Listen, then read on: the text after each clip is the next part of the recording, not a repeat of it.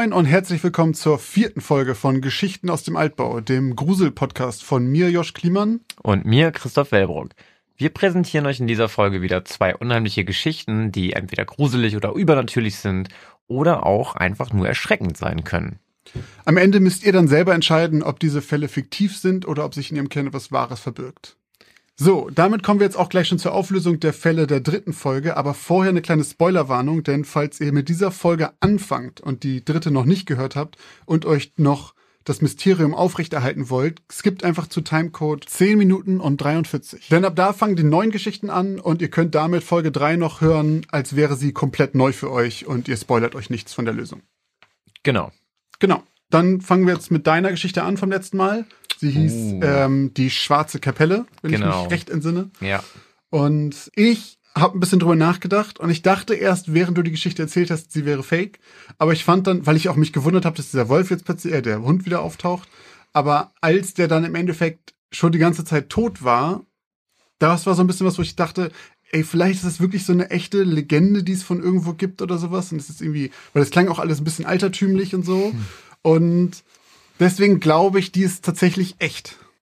Meinst du? Ja, das war meine Vermutung. Also ich habe, es war ja dann quasi die dritte, wäre es die dritte echte Geschichte in Folge bei mir, ne? Ja, und deswegen, das kommt noch dazu, dass ich halt dachte, weil man kann ja sonst, also das ist ja ein bisschen wie so Papierstein Schere, dass man versucht zu antizipieren, was so der Hörer und die Hörerin denken. Dass man so denkt, Mhm. okay, die erwarten jetzt bestimmt, dass ich, nachdem ich zwei echte Geschichten gemacht habe, dass Nee, ich jetzt auf jeden Fall eine. Fake-Story mache. Und jetzt nehme ich einfach doch noch eine echte. Ja, ja, das ist so wie bei Wer wird Millionär, wenn man irgendwann so meinte, okay, wir hatten lange B nicht mehr. Ja, genau. Das muss B sein. okay, jetzt so stell dir mal vor, du guckst eine Folge X-Faktor und es sind einfach irgendwie alle, alle, alle Fälle immer wahr. Stimmt, ja. So, das wäre auch halt mega nicht merkwürdig. sein? Deswegen, also, ich glaube, dass du halt so ein bisschen vielleicht damit gespielt hast und gesagt hast, nee, ich mache jetzt einfach noch eine. Scheiß drauf, ich mache noch eine echte. Das wäre dann, aber das würde ja dann fast schon, wenn das so wäre, würde das ja schon fast bedeuten, oder das wäre ja schon fast eine, Dass das diesmal. eine Antwort auf die nächste. ja, aber, oder das Folge. ist halt. Oder eine- ist wieder die Finte. Das Ich ziehe das einfach, einfach ich so, zieh das einfach bis Folge 100 durch. bis zum Schluss einfach nur echte Und Geschichten. dann irgendwann beschwert sich jemand, einer von euch macht immer nur echte Stories. Du hast recht. Es Aha. ist äh, tatsächlich wieder einmal eine echte, eine, eine, eine, eine echte Geschichte, beziehungsweise ein, eine wahre, was sagt man, Mythe? Ein wahres Ein wahrer Mythos. ein wahrer Mythos. Und zwar bezieht sich diese Geschichte auf, ähm, also bei mir hat, hieß sie ja einfach die Schwarze Kapelle und die äh, heißt in Wirklichkeit die Pollingsrieder Kapelle. Die was? die Pollingsrieder? Pollingsrieder Kapelle. Pollingsrieder, okay. Genau, die liegt vier Kilometer entfernt von äh, Seeshaupt am Starnberger See. Ich glaube, das ist in Bayern. Klingt so. Äh, und hat auch den, den Beinamen die Pestkapelle von Pollingsried. Also es gibt tatsächlich noch ein bisschen mehr Gruselgeschichten oder es ranken sich noch ein, einige Mythen mehr um diese Kapelle als die, die ich in meiner Story erwähnt habe. Also die Geschichte von äh, dem Mädchen, was von dem Pfarrer ermordet wurde und was eben diesen Hund hatte, der auch heute immer noch dort umherstreuen soll. Die Sein Unwesen treibt. ja, oder sein Unwesen treibt, genau. ähm, ja, die, die gibt es halt. Und auch heute, also die, die Kapelle ist auch irgendwie ein richtiger Hotspot geworden für Gruselfans und irgendwie Gruseltouristen. Da kommt man auch sozusagen fast gleich zur nächsten Gruselgeschichte. Also es soll auch echt ein ganz schöner Irrwald sein. Also da sollen sich auch, ne, laut diesen Mythen schon diverse Menschen eben verirrt haben in diesem Wald. Also der soll riesig sein. Hm, okay. Und die Kapelle soll man auch wirklich nur finden, wenn man ein bisschen ortskundig ist und gut zu Fuß ist. Also die ist schon echt nicht so einfach zu erreichen. Okay. Genau, und die Brunnen, von denen ich sprach, da gibt es zum einen halt eben auch diese wahre Geschichte, beziehungsweise ich, ich kann auch nicht immer zu 100% sagen, ähm, dass das irgendwie nachweisbar ist, sondern ne, es gibt eben diese Aufzeichnungen und die Pest hat damals dort auf jeden Fall richtig gewütet. Ja. Und zu den Brunnen kann man noch sagen, es sollen, ich glaube, ich habe ja in meiner Geschichte von vier Brunnen gesprochen. Ich glaube drei. Drei? Ich weiß es nicht. Es war, nee, es war immer der dritte. Ach so, ah, okay. Also es war auf jeden Fall im immer der dritte, äh, da, da lag das Mädchen drin. Und bei der echten Kapelle sollen fünf Brunnen sein. Der fünfte Brunnen allerdings soll angeblich unter der Kapelle liegen. Gott. Ja, und jetzt wird's auch noch speziell. Die fünf Brunnen sollen wohl angeordnet sein wie ein Pentagramm. Ja, also es ranken sich da wirklich ganz schön viele Mythen um das Ding und ähm, die hat auch schon fast eine tausendjährige Geschichte. Also Wollte die kommt schon, fragen, wie alt die ist. ja, die kommt schon in den ersten Urkunden von 1162 wird die schon erwähnt und was auch noch ähm, besonders ist, also es hat damals angefangen, dass es insgesamt sechs Höfe gab, die um dieses Kloster, was es damals eigentlich war, ähm, angelegt waren. Und die Kloster wurden aber irgendwann, äh, ja, haben die Leute, sind die Leute einfach, von, haben die, haben die ihre Höfe da liegen lassen und sind abgehauen. So, also die sind dann, also 1803 hat das Kloster gebrannt. Das ist dann fast zerstört worden, wurde dann wieder aufgebaut und dann ist es kurz danach, sind diese Höfe einfach, einfach verlassen worden von den Bewohnern. Und die haben halt damals dann gesagt, dass dieses Land um diese Kapelle verflucht wäre und dass die Leute deswegen halt Angst haben Ja. und abhauen und so. Ähm, ja, und bis heute ist da halt nichts mehr drumherum. Also da sieht man noch so die Ruinen sozusagen von diesen umliegenden Höfen. Größtenteils hat sich der Wald das schon wieder alles zurückgeholt. Okay. Ja, auch heute, also das, dieses mit dem Öhrwald ist halt noch ein Thema und irgendwie auch bei Jugendlichen sollen angeblich die Jugendlichen, die dort nachts hingehen und da irgendwelche Mutproben machen sollen, dann ganz verrückt wiederkommen Ja, ja. und irgendwas gesehen haben. Also Ja. das wäre jetzt so ein Fall von, äh, es ist eine wahre, es hat einen wahren Kern. Ja. Aber ich kann euch ehrlich gesagt allen Zuhörern und Zuhörerinnen jetzt nicht äh, schwarz auf weiß sagen, dass es, dass man nicht zu dieser Kapelle fahren soll und dass, äh, weil da dort ein schwarzer Hund mit roten Augen auf euch wartet. Aber diese Geschichte an sich, die gibt es. Und falls ihr doch hinfahrt, schreibt uns eine kleine Nachricht, wie es da so war. Genau. Ob ihr Und, verrückt seid. und findet raus, ob es einen fünften Brunnen unter der Kapelle gibt. Oh ja. Und wenn ja, dann macht ein Foto davon, wie die angelegt sind und beweist uns, dass dort die Brunnen wie ein Pentagramm angelegt sind. Macht den fünften Brunnen unter der Kapelle vielleicht nicht unbedingt auf. Kann ruhig zubleiben. Ist okay. Ja, nicht, dass äh, ihr dann noch auf irgendwelche Pestskelette Die stoßt, Büchse der Pandora. öffnet. Das wollen wir nicht. Nee. Ja, so viel zum äh, zu meiner Geschichte. Ähm, ich muss auch sagen, ich ähm, habe lange also ich habe lange recherchiert und ich habe lange irgendwie gesucht. Ich hatte eigentlich schon was anderes und dann habe ich von dieser Kapelle erfahren. Stimmt, du hattest mir auch erzählt, dass du last minute noch gewechselt hattest, die Ja. Geschichte. ich hatte tatsächlich überlegt, eine, eine fictional Story zu machen und bin dann aber irgendwie über also wirklich über Umwege auf diese diese diese Kapelle gestoßen und dann dachte ich, also da gab es halt so viel Futter, weil es halt so viele Geschichten darüber gab, dass ich dachte, okay, krass. Also es würde mich auch nicht wundern, wenn einige unserer Zuhörer und Zuhörerinnen äh, da schon mal von gehört haben, vor allem wenn wir äh, Leute haben, die diesen Podcast hören, die sowieso ein Fable für das Thema haben. Ja, das stimmt Äh, vielleicht. die werden wahrscheinlich schon von vornherein gewusst haben, aha, die Pestkapelle, aka die Schwarze Kapelle. da was mit Brunnen habe ich doch schon mal gehört. Genau. Ja. Ich hoffe, ihr habt euch alle sehr gegruselt, als ich diese Geschichte erzählt habe. Und seid jetzt noch viel geschockter darüber, dass diese Geschichten tatsächlich existieren. Ja, dann kommen wir zu deiner Geschichte. Ich musste ja zwei Wochen, konnte ich nicht ruhig schlafen, weil ich äh, nicht wusste, ob die beiden Jungs, Andreas und, wie hieß er noch? Ich weiß es nicht mehr, ob sie, diese weiße Frau, ob sie wirklich existiert hat oder nicht, oder ob sie sich das nur eingebildet haben, oder ob du dir das Ganze einfach nur eingebildet und ausgedacht hast. Eingebildet, Ja. Klär mich auf, oder uns alle. Ja, bei mir ist das relativ kurz und schmerzlos, weil sie einfach nicht echt ist. ist eine Ja. ausgedachte Geschichte. Und deswegen kann ich natürlich jetzt auch keine großen Fakten raushauen, was denn wirklich passiert ist oder inwiefern das echt ist und so weiter, weil es halt einfach tatsächlich keine echte Geschichte war. Es ist pure Fiktion. Krass. Also ich glaube, ich hatte ja meinen Tipp abgegeben und mein Tipp war ja, glaube ich, irgendwie, dass ich dachte, dass es echt ist. Ja, Weil, das, weil du das Ende dann ja quasi so gut gemacht hast, ne? Also du hast es sehr gruselig dann gemacht. Also du hättest ja auch noch eine Meile extra gehen können und sagen können, die äh, Frau ist noch vom, von der Klippe runter und hat dann noch was irgendwie gezaubert oder so. Äh, ne? Also drüber geschwebt. genau. Krass. Die soll ja auch glaubwürdig sein. Ich fand sie aber ganz schön, also ich habe mich wirklich ein bisschen gegruselt danach. Ja, aber so soll das ja auch sein. ist ja richtig ja, so. ja. Was hast dich denn dazu inspiriert? Naja, man liest ja schon so ein bisschen was im Internet. Gerade mit unserem ganzen Podcast-Recherchen guckt man natürlich zwischendurch mal nach anderen Geschichten und guckt so, was es sonst so gibt. Und da habe ich mich natürlich inspirieren lassen von ein, zwei Sachen. Aber halt im Großen und Ganzen habe ich, ich habe ein paar Sachen vermischt, ehrlich gesagt. Ich wollte gerade sagen, weil so Klassiker, also was heißt Klassiker, aber weiße Frau im Hochzeitskleid, Das so das habe ich schon auf jeden Fall mal, schon ja. mal gehört. Auch bei Bloodborne gibt's das sogar. da gibt's das auch, die Queen of Yarnum, Nee, ich meine hier in The Ring, die hat doch auch ein weißes Kleid an, oder nicht? Das ist kein die da aus dem. Brunnen krabbelt. Ja, Ja, das war, das wäre, das wäre so die äh, Story gewesen für Folge drei. Die, ähm, die Frau im Hochzeitskleid, die aus dem Brunnen der Pollingsrieder Kapelle Oh, das wäre eine Mischung daraus gewesen, ne? Stimmt. Ja, deswegen eine Auflösung heute ist ein bisschen kürzer. Es war Fiktion. Krass, das ist jetzt schon die zweite hintereinander. Tja, ist natürlich die Frage, ob ich jetzt heute Mindtricks mache und noch eine dritte fiktive oder ob Wir- ich jetzt ein Muster Wir nachgehe. leben beide nach der Devise, dreimal ist Bremer recht. Deswegen äh, Ist meins heute auf jeden Fall ist Fiktion. deins heute auf jeden Fall Fiktion. Das werden wir sehen. Same. Und meins auch, weil ich ja dreimal schon eine echte Story Du hatte. musst ne? ja, ja. Nein, ihr werdet es sehen. Jetzt machen wir eine kurze Werbeunterbrechung. Was glaubt ihr, gebt ihr eigentlich so für Essen im Monat aus? Oder für Klamotten? Oder um nebenan in dem kleinen süßen Café einen Cappuccino zu trinken?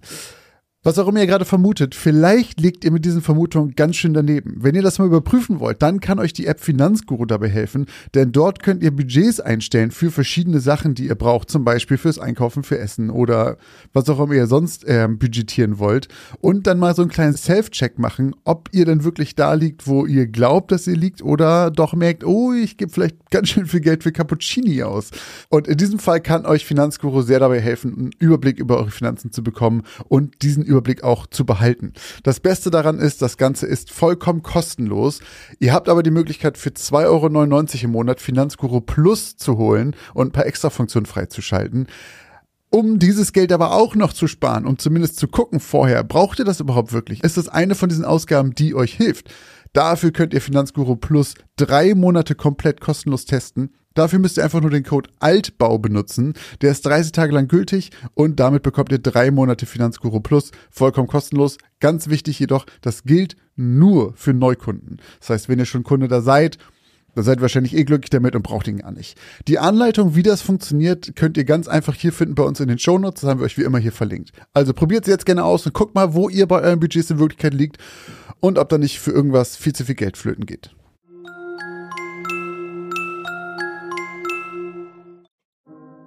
Und jetzt geht's auch schon weiter mit den neuen Geschichten. Ja, ich glaube, dann fangen wir mal mit deiner Story an heute. Ja, Und dann schieß los. Hau raus. hau raus. Das fand ich mega gut. Meine Geschichte heißt Das neue alte Haus. Es war ein schönes Haus. Grau und groß stand es da am kleinen Hang in der Sanders Street in Jamesville. Groß genug zumindest und vor allem in einem sehr guten Zustand dafür, dass es schon über 80 Jahre lang hier stand. Zwei Etagen plus Keller mit einem kleinen Garten den Hang hinunter, nach vorne eine schöne Veranda gestützt auf weißen Pfeilern. Es erinnerte an den Stil alter Kolonialhäuser, jedoch deutlich billiger gebaut. 2010 kaufte Familie Rooney sich hier ihr neues Zuhause. Sie brauchten mehr Platz für sich und die drei, bald sogar vier Kinder, denn Marie war wieder schwanger. Das Haus lag in einigermaßen ruhiger Lage. Es gab draußen genügend Platz, damit die Kinder ungestört spielen konnten, und für die Größe war es sogar verhältnismäßig günstig. Es müsste lediglich bei Gelegenheit neu isoliert werden.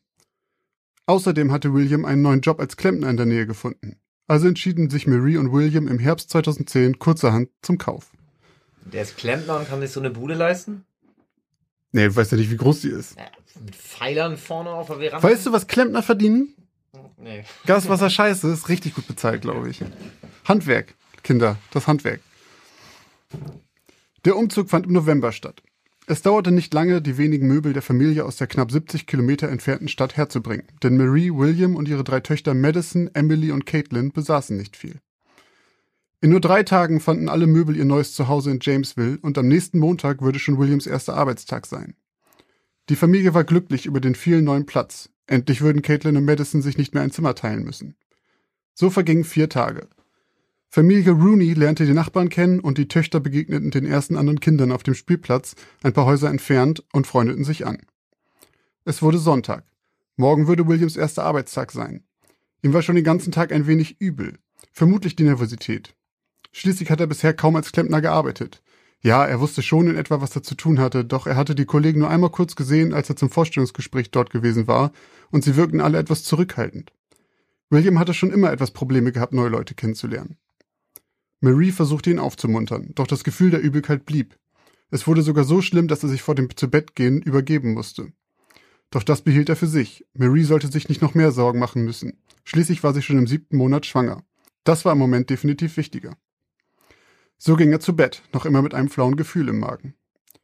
Entgegen seinen Erwartungen verlief sein erster Arbeitstag jedoch besser, als er erwartet hatte. Die Kollegen waren zwar etwas distanziert, doch sein Chef schien sehr nett zu sein. So kam William am Abend etwas erleichtert nach Hause, wo seine Frau und Töchter schon auf ihn warteten. Marie erzählte ihm später vorm Zubettgehen, dass sie heute beim Essen kaum etwas herunterbekommen hätte. Ihr sei den ganzen Tag etwas übel gewesen. Blöde Schwangerschaft. Es vergingen mehrere Wochen. Familie Rooney lebte sich schnell ein in der neuen Gegend, die Mädchen fanden schnell Anschluss an einen neuen Freundeskreis und Caitlin und Madison, die älteren beiden Töchter, gingen zur Schule von Jamesville. Es schien alles beinahe perfekt. Beinahe. Denn immer wieder klagten die drei Mädchen über teilweise sehr starke Kopfschmerzen.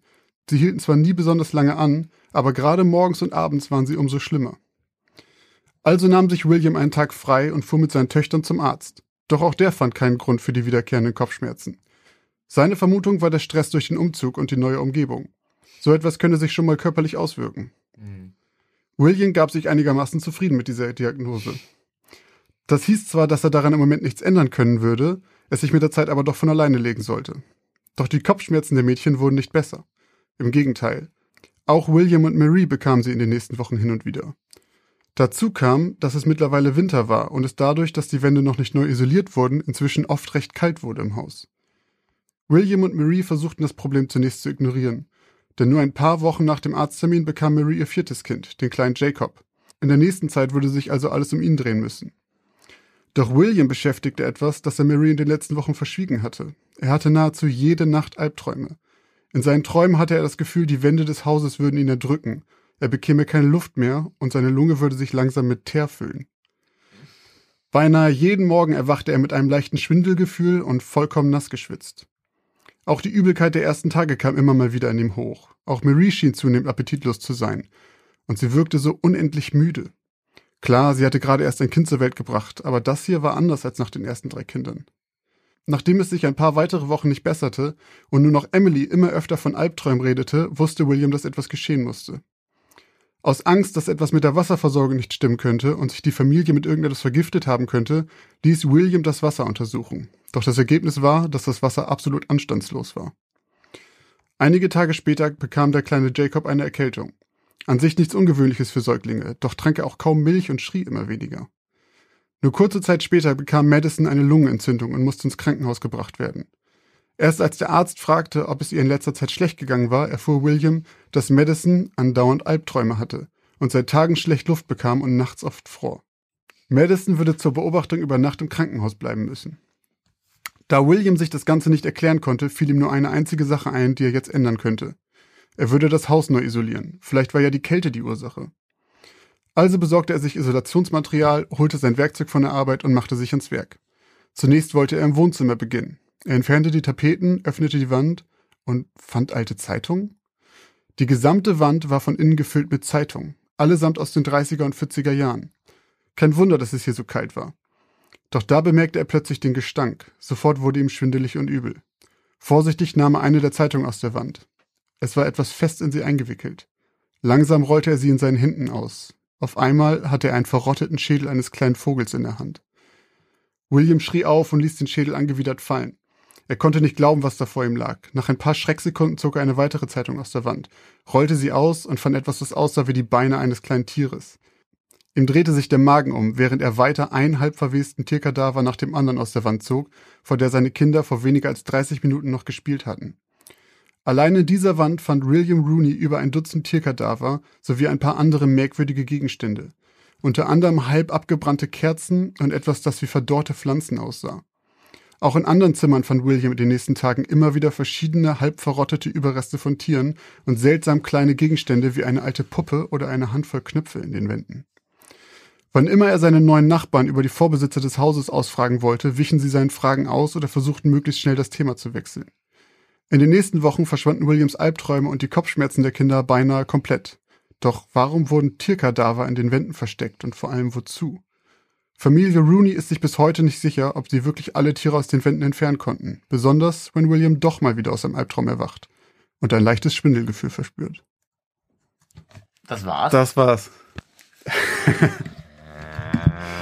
das ist jetzt schon wieder so ein abruptes Ende. Ja, ein offenes Mal. Ende. Okay, also also okay, gruselig ist es auf jeden Fall, wenn du irgendwie Tierkadaver Ja. in deinen Wänden findest. Aber haben die eine Erklärung? Also, Das musst du dir jetzt überlegen. also da waren dann irgendwelche wahnsinnigen Vormieter. Naja, es werden die Vorbesitzer wohl in die Wände gesteckt haben. Alter. Also, oder wer auch immer das Haus gebaut Also hat oder so. Voodoo-Scheiß oder so. Und die haben, ach stimmt, aber die haben alle Kopfweh gekriegt. Die waren Und, schlecht. und, und Albträume. Ja. Nee, Alter, das ist, da läuft, also das stellt, nee, das finde ich hart. Stell dir mal vor, du ziehst wirklich in so ein Haus und du findest da so eine Scheiße. Mhm. Also da musst du ja wirklich da, vor allem, vor allem, wenn du ein großes Haus hast, dann denkst du dir, holy shit, wo ist denn noch überall Ja, ja. sowas drinne? Da Also würde ich warten. eigentlich Da, da würde ich, abreißen. ja, ja, genau, da würde ich durchdrehen, glaube ich. Ja. Ich weiß nicht, was ich schlimmer finden würde. Sowas oder ein Poltergeist, der da einfach wohnt. Okay, krass. Wie hieß das? Das neue alte Haus, ne? Ja. Hast du gesagt, wann es spielte? Also du hast gesagt 2010. 2010. Ja. Aber da müssen da ja, aber da müssen da ja schon mehrere Vormieter, oder? Hast Ja, du ja. nicht gesagt, da waren Zeitungen aus den 30ern, ne? Ja. 30er und 40er. Hm. Ja, das ist schon wieder so eine, also da, da, da gibst du einem schon Das wieder Haus so. war, das Haus war etwa 80 Jahre alt. Okay. Also ich, ich, bis zu dem, äh, bis zu diesen Kadavern Mhm. in den Wänden war ich schon so, ganz am Anfang war ich so, okay, was wird das jetzt? Wird das jetzt Amityville? So in Jamesville und so und dann Ach dieses so. Haus in weiß mit diesen Säulen und so. Ja. Dann war, weil es passte auch mit den Kindern. Ja. Dann war ich ganz kurz, hm, das sind alles nur Frauen, also und Mädchen. Dann dachte ich ganz kurz, hat er sich jetzt hier äh, The von The Conjuring bedient? Be ja, was heißt bedient? Das ist ja auch tatsächlich eine wahre Ja, Geschichte ich weiß, gewesen. ich Ne? weiß. Das hätte ja auch äh, sein können. Ähm, Amityville, Dings muss doch sogar auch, oder nicht? Amityville ist auch echt. Ja, auch echt, ne? Ja. Und bei Amityville ist das ja sogar so lustig, dass das würde theoretisch bei uns im Podcast funktionieren. Funktioniert aber auch im True Crime Genre. Ich habe sogar schon mal eine beides ist, ne? Genau, ich habe schon mal eine Mhm. Folge gehört von einem amerikanischen True Crime Podcast. Da reden die über den Sohn Ah, halt okay. über Amityville Ja. und dann geht's halt, also da lassen Aber das gibt's ja bei ein paar Sachen. Es gibt ja ein paar echte Mord- oder Kultfälle, ja. die halt beides sind, die True Crime wären und halt auch, das heißt übernatürlich, aber eine, eine, gruselig. eine gruselige Ja. Geschichte sind. Ja. Also so Ritualmorde oder so Ja, ist ja, eigentlich auf jeden Fall ganz schön gruselig. Vor allem äh, unsere Geschichten müssten ja auch nicht immer irgendwie übernatürlich sein, sondern sie können ja auch manchmal einfach echt verstörend sein, ne? Wie wir das so schön sagen. Okay, heftig. Also ich fand sie, äh, ich fand sie ziemlich gut, muss ich sagen. Danke. Ähm, und ich habe keine Ahnung, was es sein soll. Also wie gesagt, am Anfang habe ich kurz gedacht, es ist auf jeden Fall, also was heißt auf jeden Fall, aber es könnte sowas sein, was ich schon mal gehört hatte Mhm. und auf Mhm. jeden Fall auch irgendwie schon mal in einem Film gesehen habe. Aber dann mit diesen Kadavern, ja, das ist sag ich gar nicht zu. ja. Das sag ich gar nicht zu. Nee, sag mal gar nichts zu. Also ich, wie gesagt, ich, ich kann, ich, ich gebe auch keinen Tipp ab. Ich spare mir es auf. Ja, mach das. Oder willst du einen Tipp haben? Nee, nee, ich brauche keinen Tipp von dir. Ich brauche Tipp von euch da draußen. Schreib den Tipps unter das Foto, was am Freitag kommt. Aber das Folge kommt, das kommt noch. Das kommt noch mal. Den, Kommt den, noch Block mal. haben wir später nochmal. Genau. Das werden wir wahrscheinlich auch rausschneiden. Wir wissen es noch nicht. Vielleicht, mal- vielleicht lasse ich kleine Stückchen davon drin. Gut. Soll ich dann direkt nahtlos anschließen, Ja, mach doch einfach direkt weiter, genau. wenn mich mein Gerät hier nicht in, im Stich lässt? Das ist deine Geschichte, das alte neue Haus. Ich habe tatsächlich dieselbe Geschichte ausgesucht wie du. Ich habe nur Tierkadaver abgeändert in ähm, Menschenhände. Menschenhände. So, jetzt wäre es gewesen, wenn du gesagt hättest, oh nein, wirklich? Dann hätten, dann hätten wir es schon. Das, wär Hätte geil. ich dich entlarvt. das habe ich aber auch schon überlegt, weil das ist jetzt das erste Mal, das muss man ganz kurz dazu sagen, dass wir uns natürlich gegenseitig immer vor den Folgen, mh, wir sagen uns natürlich nicht, ob die Fälle echt sind oder nicht oder sonst was, aber wir geben dem anderen immer ein Stichwort, damit der andere weiß ungefähr, um was es geht und zu, also nicht um was es geht, sondern um zu sehen, ob seine Geschichte zufällig das gleiche ist. So, weil es kann ja sein, dass man auch eine ausgedachte Geschichte von irgendwo inspiriert hat oder eine echte Geschichte von irgendwo recherchiert. Und wenn man so ein kleines Stichwort hat, dann kann man schon mal sagen, ja, okay, nee, meine hat nichts mit, keine Ahnung, Fahrstühlen zu tun. Dann weiß ich schon mal, okay, das kann nicht die gleiche Geschichte sein. Und das ist, Hat deine was mit einem Haus zu tun? ja. Okay. Oh, hat deine shit. was mit Tierkadavern in Wänden zu tun? Äh, nein. Spoiler. nee, und damit, damit, das haben wir halt jetzt das erste Mal nicht gemacht. Stimmt. Also vergessen, ehrlich ich gar gesagt. drüber nachgedacht. Nö, ja. ich hab, mir ist das heute auch erst eingefallen. Aber ist ja auch egal. Also, stell mal vor, wir machen beide einen echten Fall, eine echte. Und stell mal vor, wir machen beide eine echte Geschichte und es ist einfach die gleiche. Und dann sitzen wir hier. Wie zwei Dann haben wir ein Problem. Gut. Stell dir mal vor, wir machen das, aber wir haben die beide so abgeändert, dass wir das nicht, Nicht feststellen merken. und merken. Und bei der Auflösung merken wir das dann Ja. erst. Ja, meine Geschichte. Ja, meine Geschichte, also, Amityville- genau, also meine Rosemary heißt eigentlich Elizabeth. Meine ist auch Elizabeth. Ihr wisst das ja nicht, aber Josh ist ja auch derjenige von uns beiden, der hier quasi die Schnittschere in den Händen hält und ähm, frei nach Schnauze eigentlich das Ding hier zusammenschneidet. Alle meine Sternstunden sind immer rausgeschnitten. Wenn ihr wüsstet, wie viel Blödsinn von Christoph ich euch schon erspart habe da draußen. Das ist, äh, das ist einfach nicht wahr. Meine Geschichte diese Woche heißt Die Jäger. Als Lawrence an diesem kühlen und klaren Herbstmorgen sein Jagdgewehr schultert, steht der Mond noch am Himmel. Gestern war dieser schon ziemlich rund gewesen und heute Nacht würde er bestimmt seine volle Gänze erreichen. Lawrence ist auf dem Weg in den Wald, um Kaninchen und Wild zu schießen. Er hat heute Geburtstag und dafür soll etwas Ordentliches auf den Tisch kommen.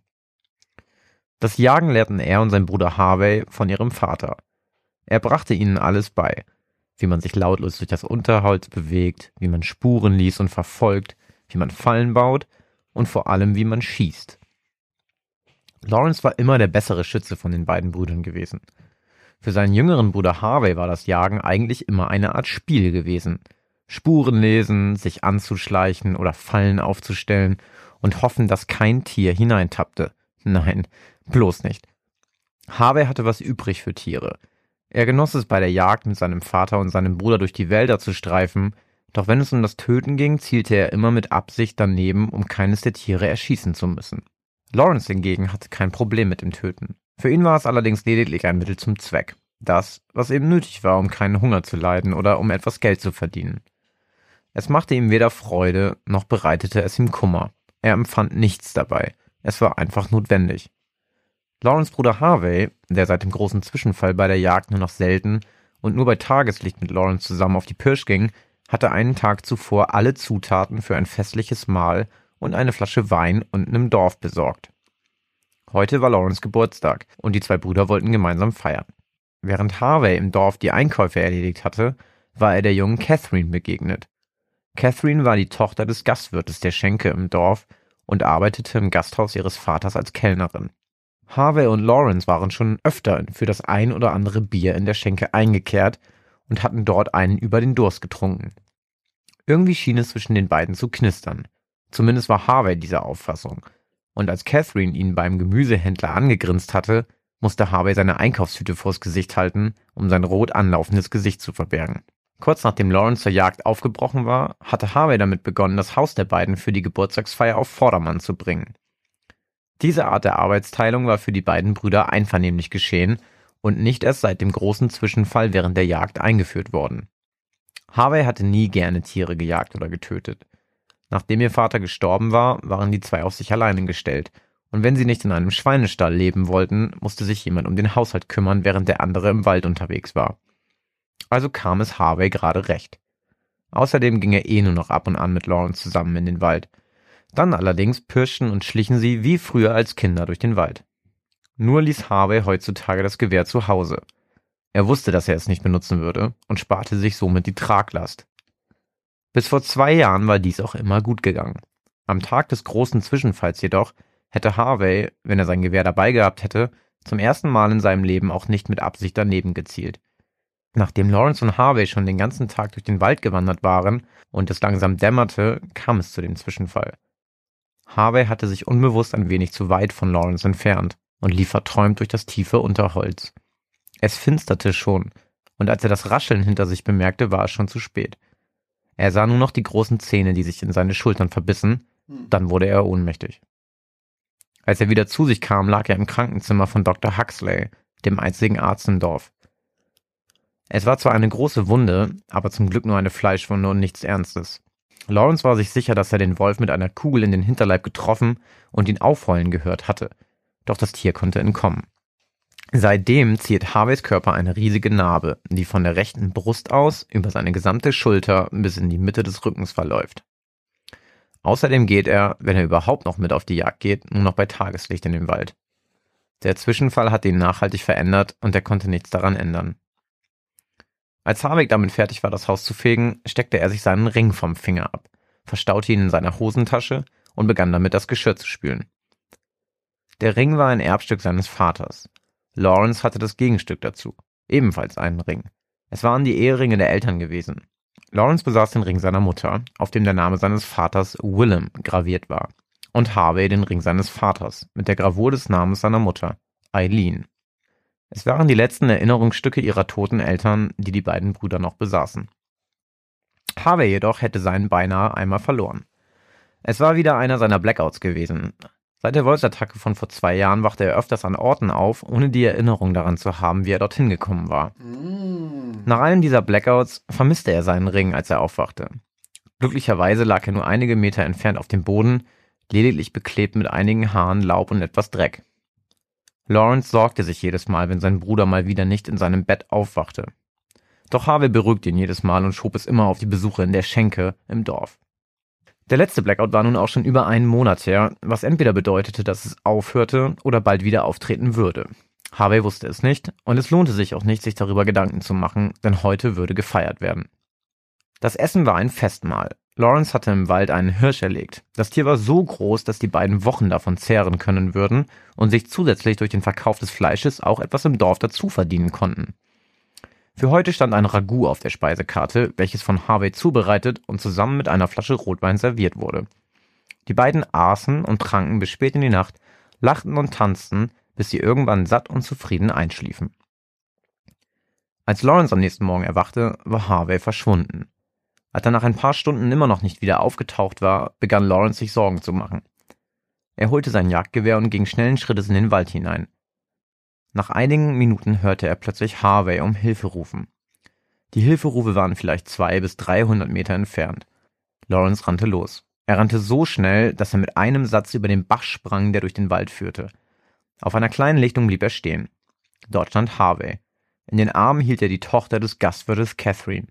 Sie war blutverschmiert. Unterhalb ihrer rechten Achsel klaffte bis zu ihrem rechten Oberschenkel eine Lücke. Scheiße. Harvey liefen Tränen an seinen Wangen hinunter und er weinte. Als er seinen Bruder auf ihn zukommen sah, erzählte er ihm, was vorgefallen war. Harvey hatte wieder einen seiner Blackouts und war vor der Hütte der beiden aufgewacht. Er wollte eigentlich gerade wieder zurück ins Haus gehen, als ihm die Blutspuren auffielen, die in den Wald führten. Am Waldesrand angekommen, entdeckte er in einem naheliegenden Gebüsch zudem einige Stofffetzen.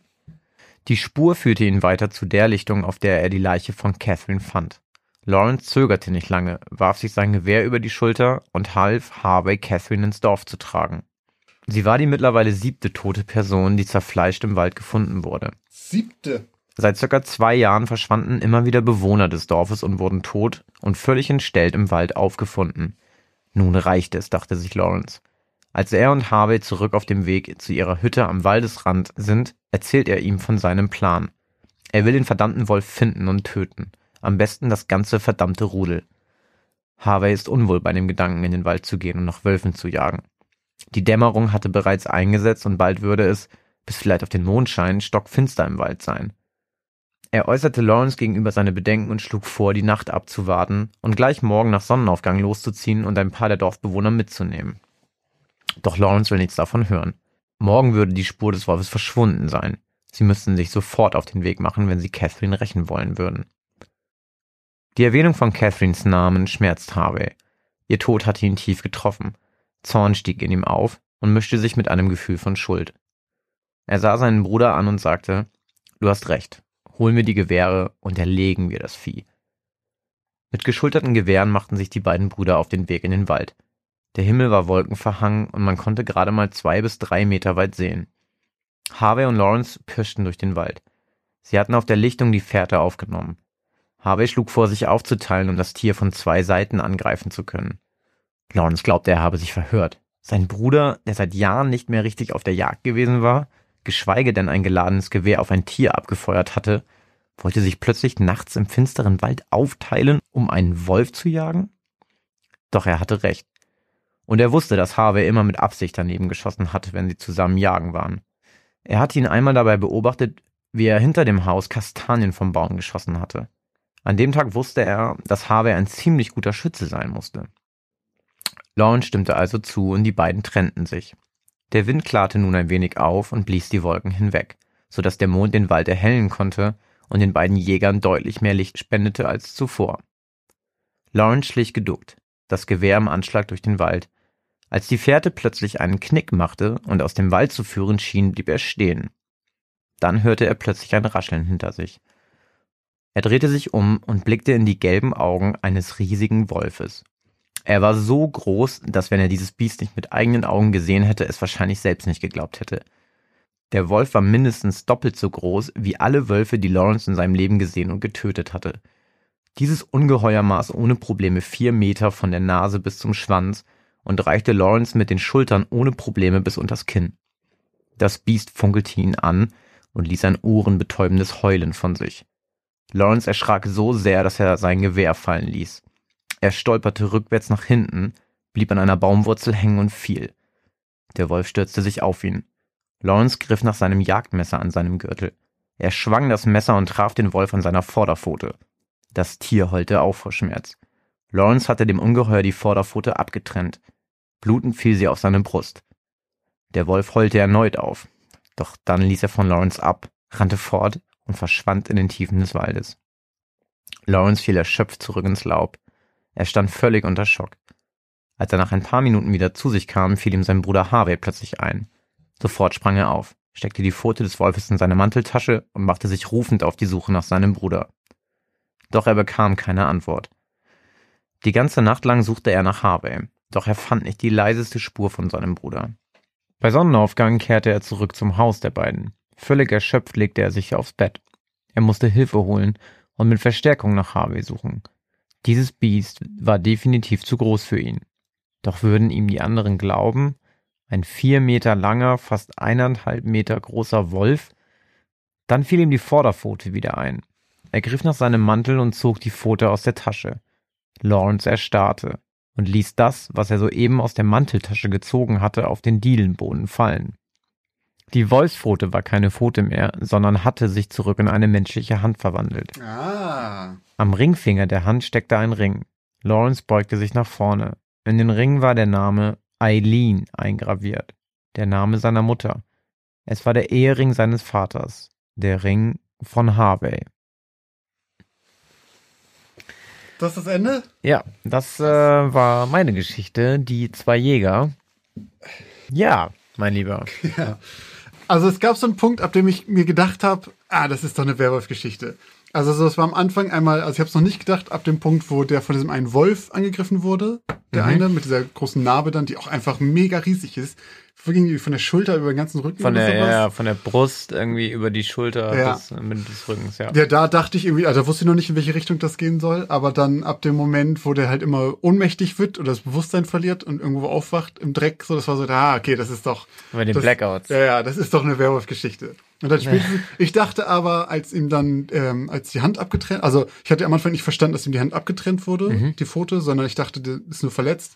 Und ich dachte, er trifft seinen Bruder dann am nächsten Tag wieder. Und Ah, der der hat so einen Verband um, oder was? Ja, ich dachte, dadurch weiß man das Ah, dann. okay, okay. Aber das mit dem Ring fand ich geil, dass er dann diesen Ring findet. Also, dass der noch an der Hand ist und dass man es darüber dann merkt.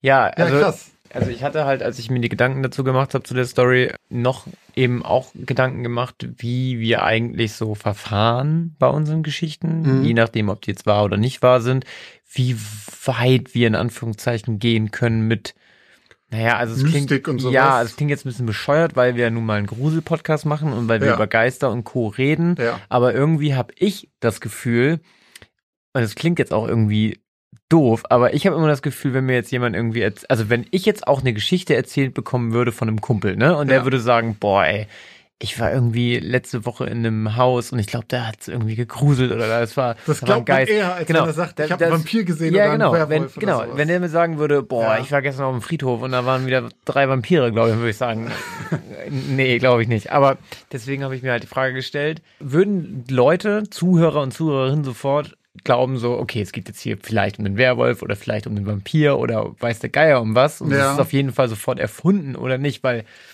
wie weit gehen können wir halt gehen, ohne dass, also es kann ja auch auf der anderen Seite total cool sein, wenn man irgendwie sagt, okay, es ist eine Werwolf-Geschichte, Vampir-Geschichte, äh, auf jeden Fall frei erfunden, ähm, so schreibe Aber ich. mal angenommen, es kann ja sein, Ja. dass einfach von der ganzen Weile es irgendwo mal Jäger gab und ey, und vielleicht, ist das, ja- vielleicht ist die wahre Geschichte dahinter oder das, was wirklich passiert ist, vielleicht ja auch, dass einfach einer seinen Bruder umgebracht hat. Ja, Und seine Geschichte, wie er das erzählt hat, war aber das vom Werwolf. Sagen wir mal, das Vielleicht war irgendwie 100 Jahre Ja. her oder sowas. Und dann, vielleicht ist das tatsächlich die echte Geschichte, die davon erzählt wurde. ja. Was jetzt wirklich passiert ist, weiß ich ja nicht. Ist das gleiche wie mit irgendeinem Poltergeist. Was, ob Ja, das jetzt das wirklich stimmt. ein Poltergeist ist oder ob es nur die Erzählung von einem Poltergeist ist, weil die Leute glauben, es war einer. Das ist ja, das sind ja zwei unterschiedliche Paar Schuhe. Ja. Das finde ich schon, finde ich schon. Ja, okay. weil du könntest ja jetzt theoretisch auch eine Geschichte lesen, also zum Beispiel Dracula, ne? Ja.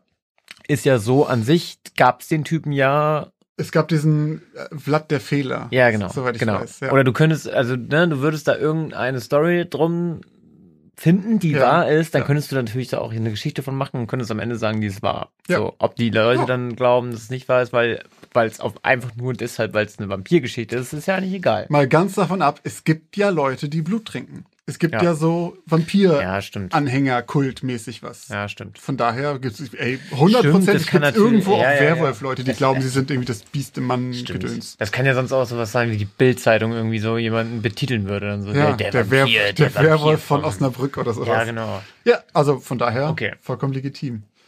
Ja, weil das Ding ist halt, das, also, ne, weil wir sind ja, also bei, ich weiß es halt bei mir, ich bin halt auf jeden Fall immer der Einzige, der diese Geschichte gelesen hat und kennt, bevor Ja. er sie vorträgt. Also ja, manchmal habe ich halt das Gefühl, ich habe sie geschrieben und denke mir dann so, ich lese sie dann irgendwie mir selber drei, vier Mal vor und denke mir so, ja, ja, klingt ganz Kann- gut, kann man machen. machen. Ja. Dann denke ich mir so, okay, am liebsten würde ich eigentlich noch mal jemanden drauf gucken lassen, weil eben jetzt auch ein paar Leute das regelmäßiger hören Ja. und irgendwie darüber sich Gedanken machen und darüber auch irgendwie Kritik abgeben man können. will schon auch abliefern. Ja, genau. bisschen, ne? ja. Und dann denke ich mir aber immer so, nee, meine Freundin will das gar nicht. Mhm. Äh, die will nämlich, sagt dann immer zu mir, nee, nee, nee, ich will die Folge selber am Freitag irgendwie hören und, und nicht jetzt hier dann deine, deine Geschichte schon kennen. Und auf der einen Seite denke ich mir, okay, kann ich gut verstehen.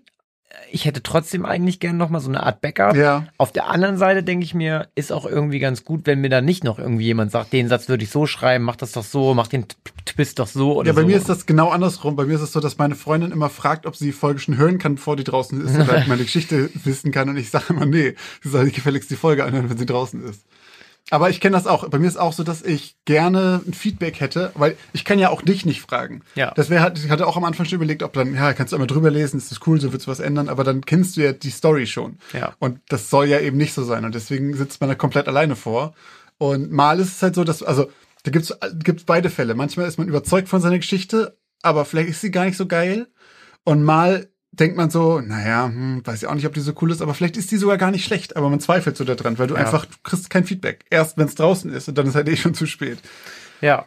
Ja, Also- was zum einen irgendwie, ja, keine Ahnung, zum einen finde ich es irgendwie manchmal halt ein bisschen schwierig. Ja. Eh, Vor allem in so einem Fall, wenn du halt so denkst, ah, weiß ich auch nicht, ob Mhm. das jetzt so gut ist. Weil wenn dir dann irgendjemand sagen würde, so, oh doch, die ist ziemlich gut, dann bist du ja auch ein bisschen selbstbewusster. Und Klar, so gehst du halt so halt super ängstlich dann in so eine Folge rein. Ja, stimmt.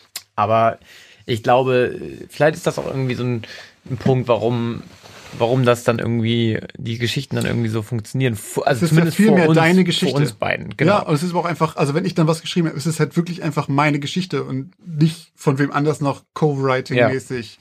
Ja, dazu dann kann auch, genau, dann kann auch niemand, der die Folge hört, dann irgendwie sagen, ah ja, da habe ich auch noch mal was. Ja, da ist ja ein bisschen was von mir mit drin. Genau. Und beim Hören finde ich es übrigens auch immer noch mal anders, wenn ich die Folge selber zu Hause höre. Wenn ich deine, also es geht mir auch so, wenn Genau, ich, wenn also die wenn- draußen ist und ich mir dann nochmal, oder ich schneide den Kram ja auch, wenn ich dann halt da beim Schneiden nochmal deine Geschichte höre, man hört die anders, als wenn man Ja. daneben sitzt beim Aufnehmen. Weil wenn du deine Geschichte vorträgst und ich die dann höre, dann ist man halt, es ist so ein bisschen passives Zuhören. Man weiß ja, man muss selber auch noch Input geben und sowas. Und wenn ich aber dann zu Hause bin und die Folge halt komplett für mich höre, dann ist es tatsächlich, ich finde es ein ganzes Stückchen gruseliger, Ja, oh als ja, wenn ich halt jeden neben dir sitze so. Und oft ändert sich dann auch noch die Meinung. Deswegen werde ich auch, ich werde auch jetzt keine Meinung abgeben zu deinem Fall, ob die echt ist oder nicht. Ich habe eine Ahnung, aber erstens will ich euch Hörern da draußen natürlich hier nicht in irgendeine Richtung drücken. Dann Ihr seid ja dann schon vorbelastet durch mich. Ja. Und manchmal ist es dann halt, hat man tatsächlich die zwei Wochen später dann eine andere Meinung als zu dem Zeitpunkt, als du sie mir vorgetragen hast, als wir nebeneinander saßen. Weil man es einfach dann nochmal mit Abstand bisschen verdauen konnte und vielleicht ein paar, auf ein paar andere Sachen in der Geschichte geachtet hat. Und deswegen, meine Meinung erfahrt ihr da draußen auch erst in zwei Wochen, wenn ich sie mir nochmal neu gebildet habe. Ja, ja, so geht's mir auch. Also, weil, wenn ich neben dir sitze jetzt hier, äh, dann, das ist was anderes. Ja. Das wäre so, also, weil du erzählst mir die Geschichte sozusagen, es ist auch so, wenn, wenn mir jemand was erzählt, dann höre ich das anders. Nehme ich das anders wahr, als wenn ich irgendwie in meinem eigenen Kosmos gerade bin und das von hinten irgendwie Ja. in meine Ohren kommt so. Ja. Oder ich mich da irgendwie anders drauf konzentrieren kann. Und so ist es- geht's mir halt voll bei diesen Geschichten. Wenn du mir das so erzählst, diese Dann ist Geschichte. es mehr gesprächsmäßig. ja, genau. Statt, Ge genau. Ja. Das bringt es eigentlich ziemlich äh, auf den Punkt. An der Stelle wollen wir auch direkt noch einmal kurz Danke sagen für das bisher ausschließlich positive Feedback. Wir haben eine Menge Nachrichten von euch gekriegt und bisher war es wirklich ausschließlich positiv. Und ihr könnt euch kaum vorstellen, was das für ein mega schönes Gefühl ist, Lob dafür zu kriegen für was, wo wir tatsächlich, also wir sind mit einer Menge Herzblut dabei, muss man mal ganz kurz sagen. Ja. Wir stecken schon eine Menge Zeit da rein in die Vorbereitung, in die Aufnahme und auch die Nachbereitung. Und das ist jetzt schon nicht wenig Arbeit, die wir da reinstecken. Und dann zu hören, dass das bei euch nicht nur gut, sondern auch wie gut zum Teil das ankommt, das ist, es gibt ein, ein schönes warmes Kribbeln über den Das Rücken. ist ein inneres Blumenpflücken. Ja. ja. Und dafür wollten wir einfach einmal kurz Danke sagen und natürlich immer gern mehr davon. Also positives Feedback sowieso. Aber natürlich auch nach wie vor, wenn ihr mal irgendwas auszusetzen habt in unserem Podcast, falls euch irgendwas nicht gefällt, dann einfach, einfach Bescheid sagen, gerne Nachricht schreiben, denn nur so können wir dann auch immer noch besser werden. Zum Beispiel, wenn euch einfach Christophs Stimme nervt, dann tauschen wir den aus. Gar kein Genau. Problem. Dann schreibe ich weiterhin Geschichten und acte als Ghostwriter sozusagen, genau. damit Passt die ja Qualität noch bleibt. Ja. Aber ich kann das gut verstehen, wenn man mich irgendwann über hat, meine Geht mir auch langsam auf die Nerven. Nee, ganz im Ernst, also vielen Dank an alle äh, Personen, die ähm, uns regelmäßig irgendwie hören Ja. und sich trauen, uns ihre Meinung zu unserem Podcast mitzuteilen. Gerne auch auf iTunes. Immer da einfach fünf Sterne und eure Meinung kundtun. Genau, weil das bringt halt am meisten, Ja. weil dort werden wir dann ähm, dementsprechend, wenn viele uns bewerten, auch eben gerankt. Das Ja. haben wir auch letzte Folge, glaube ich, alles erwähnt. Aber unabhängig davon könnt ihr uns, wenn ihr das nicht öffentlich machen wollt, auch gerne eine E-Mail schreiben. Und zwar an Geschichten aus dem Altbau at outlook.de. Mhm. Dort geht ähm, alles, was ihr da äh, wegschickt, geht direkt an uns. Ja. Das lesen wir auch selber, da ist niemand dazwischen oder so. Nee, wir haben kein Ähm, Management. Nee, also das könnt ihr auch machen, wenn ihr, wenn ihr euch einfach mal auskotzen möchtet oder uns Nettes sagen wollt. Oder besser wissen, auch immer gern genommen. Falls ihr irgendwie was habt, wo ihr meint, ihr, zum Beispiel, keine Ahnung, ihr kommt aus einem Ort, zum Beispiel aus der Posingsdorfer, Hm, ja. Posingsdorf? Pollingsried. Pollingsried, ja fast, fast. ähm, ihr kommt aus Pollingsried und ihr wisst mehr darüber als wir, dann schreibt uns doch einfach. Gerne. Ja, ganz genau. Und damit sind wir auch, glaube ich, schon wieder am Ende angelangt unserer heutigen Folge 4. Und jetzt, die meisten werden es kennen, seid ihr auch wieder an der Reihe, für alle, die es nicht kennen und zum ersten Mal eingeschaltet haben. Wir haben einen Instagram-Kanal, der lautet Geschichten aus dem Altbau, alles zusammengeschrieben. Und dort posten wir pünktlich zu jeder Folge ein Foto. Und unter dieses Foto könnt ihr dann eure Vermutung posten, ob ihr glaubt, dass diese Geschichte einen wahren Kern hatte oder ob eine Geschichte eben frei erfunden war. Äh, gewinnen könnt ihr nichts, aber ihr könnt einfach daran Ihr teilnehmen. könnt besser wissen. Und äh, dann da. könnt ihr einfach sagen, siehste, ich hab's euch doch gesagt. Könnt ihr euren Freunden erzählen. Ey, bei dem Podcast, ich wusste es mal wieder genau richtig. Ja, Ja. Sind auch tatsächlich im Moment jedes Mal ein, zwei Leute dabei, die es richtig sagen. genau, ihr steigt aber, also wir wir merken uns auf jeden Fall eure Instagram-Namen und Natürlich. ihr steigt bei uns ganz äh, weit oben auf Ja. im Ranking. Ja, aber dann würde ich sagen, Vielen, vielen Dank an alle da draußen, die zugehört und sich hoffentlich ein bisschen gegruselt haben. Ich hoffe, die Stimmung kam rüber. Und wir hören uns nächstes Mal bei der nächsten Geschichte aus dem Altbau.